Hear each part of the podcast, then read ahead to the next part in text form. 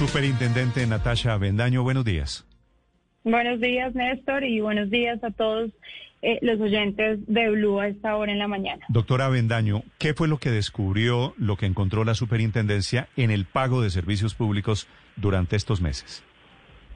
Eh, bueno, Néstor, nosotros lo que eh, anunciamos ayer fue que abrimos investigación, iniciamos investigación y formulamos pliego de cargos contra seis empresas de energía y gas por presuntas irregularidades en su facturación. Efectivamente, las empresas que usted mencionó, Banti, Alcanos, Gas Cundiboyacense, Gases del Caribe, Codense y Sedenar, por eh, que tenemos indicios de eh, en estos en este periodo de indagación preliminar a algunas de ellas eh, y por la recopilación de la información y el cruce con las quejas de los usuarios de que no adecuadamente no facturaron, no usaron la, la, medición o no recurrieron a la medición durante los meses de marzo, abril y mayo, sino que en algunos casos eh, usaron la estimación o la facturación por promedio por no haber aplicado la opción tarifaria eh, transitoria que se volvió obligatoria en el caso de los servicios eh, de gas por parte de la Comisión de, de Regulación de Energía y Gas,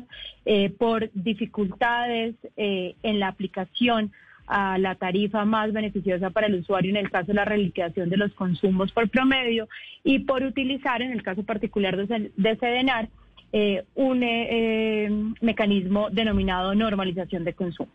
Sí, doctora Bendaño, ellos cobraron todas estas empresas, voy a repetirlas, Banti, Codensa, Gas Cundiboyacense, Gases del Caribe, Sedenar, Alcanos. ¿Estas empresas cobraron las tarifas basados en qué? A ver, eh, no, en la, no para la totalidad, eso es importante aclararlo. Eh, las presuntas irregularidades eh, se basan en que para algunos de sus suscriptores, no podemos decir que para todos, eh, en, en, la mayoría de los casos, para algunos de sus suscriptores las empresas usaron el consumo por promedio, el cobro del consumo por promedio.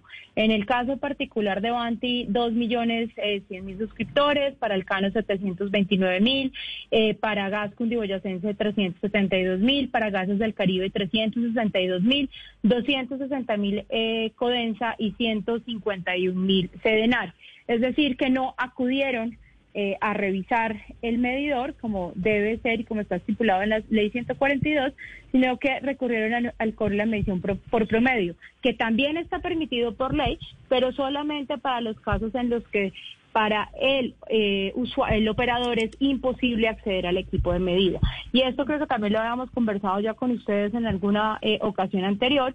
El 22 de abril, la CREC expidió una resolución en la cual se prohíbe la facturación por promedio a menos de que la empresa le demuestre a la superintendencia que hizo todo, que tomó todas las medidas necesarias y no pudo acceder al equipo de medida. Entonces, esos son eh, pues uno de los eh, de los presuntos incumplimientos de la regulación que estamos investigando en estas investigaciones que, que notificamos eh, y que nos llevarán a determinar si efectivamente hubo violación de la normatividad vigente y por lo tanto podremos llegar a imponer las sanciones correspondientes.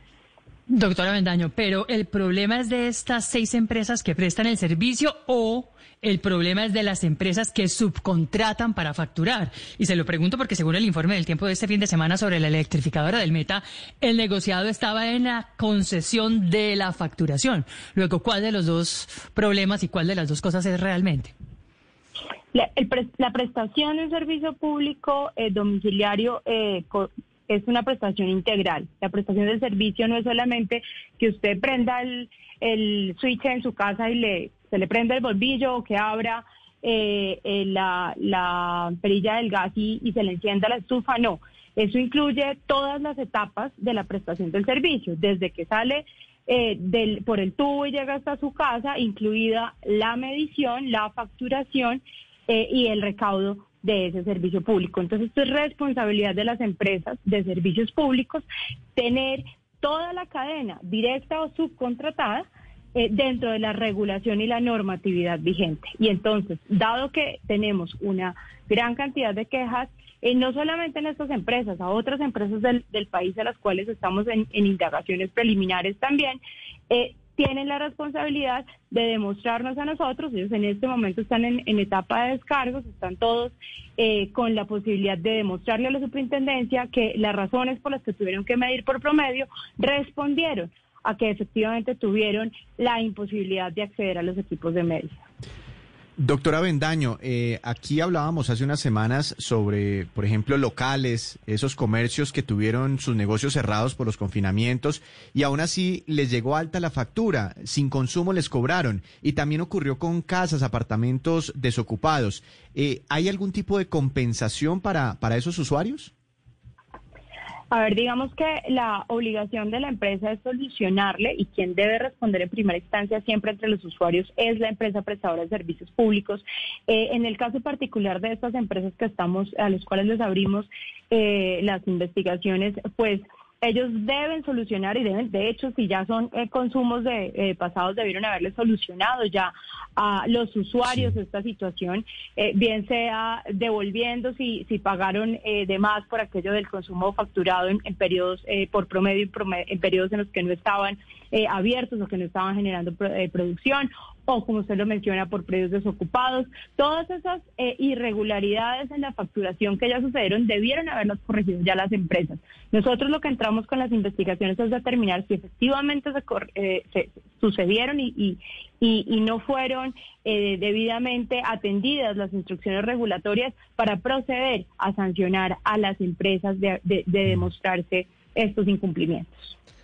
Superintendente, hay otra cantidad importante de quejas porque muchos colombianos dicen, mire, el presidente Iván Duque anunció unas medidas de alivio con el pago de una parte de la factura y también los alcaldes de algunas ciudades del país y eso no lo aplicaron las empresas. Eso, ¿de cuántos casos estamos hablando y cómo se corrigen esas situaciones? Bueno, aquí es importante mencionar que el Gobierno Nacional en ningún momento, desde el Gobierno Nacional, eh, haya anunciado eh, pago parcial o total de la facturación. Aquí lo que se hizo, eh, las medidas de alivio para el pago de la facturación desde el Gobierno Nacional han sido los diferimientos del pago, diferimientos obligatorios a 36 meses después de levantar la emergencia para los estratos 1 y 2 y a 24 meses para los estratos 3 y 4 eh, con tasas eh, de interés eh, pues cero o, negativas incluso que ni siquiera reconocen la inflación. Esas son las medidas del gobierno nacional. A nivel nacional ha habido algunos alcaldes que han tenido la posibilidad de anunciarle a sus ciudadanos el pago parcial o total de alguna facturación. Y es responsabilidad tanto de la empresa de aplicar eh, esas, esas instrucciones de los mandatarios locales como del mandatario local de garantizar que esos recursos fluyen adecuadamente a la empresa para que no se vea afectada su suficiencia financiera y por lo tanto eh, la, la, prestación del servicio. Si eso no está sucediendo, obviamente, o no sucedió en el momento en el que fue anunciado por los alcaldes, eh, y porque las empresas no lo, no lo eh, aplicaron, pues el usuario tiene que quejársele a la empresa para que haga uso o más bien para que le aplique a su mm. factura eh, por un lado. Doctora Lo que no era y por el otro. Banti, ¿cuántos, ¿cuántos clientes tiene Banti en Colombia? ¿Cuántos clientes tiene Banti? Eh, la empresa en, el total nacional con todas sus filiales debe tener más de 3 millones y medio de clientes. Sí, y a los tres millones y medio de clientes de Banti, por ejemplo, que es el tema del gas, ¿les llegó una factura injusta, una factura mal hecha? No, señor. Eh, como le mencionaba, eh, las nosotros tenemos para el caso particular de Banti el cobro del consumo por promedio, eh, lo que está en investigación es que se efectuó a dos millones ciento treinta y tres mil suscriptores. Ah, precisamente le iba a preguntar eso, superintendente. Ustedes van a tener en cuenta que estábamos en cuarentena y que eh, no sé si había autorización o no para hacer esos promedios eh, por parte de las empresas. A ver, eh, la ley 142 establece que se puede hacer facturación por promedio siempre que la empresa no pueda acceder al equipo de medida. Esto es la norma, la regla general para todas las empresas de servicios públicos porque está en la ley 142. Sin embargo, el 22 de abril la Comisión de Regulación de Energía y Gas sacó una resolución diciendo que se prohibía expresamente la facturación por promedio, salvo que la empresa demostrara que había tomado todas las medidas y ni así había podido acceder al equipo de, medición del, usuario.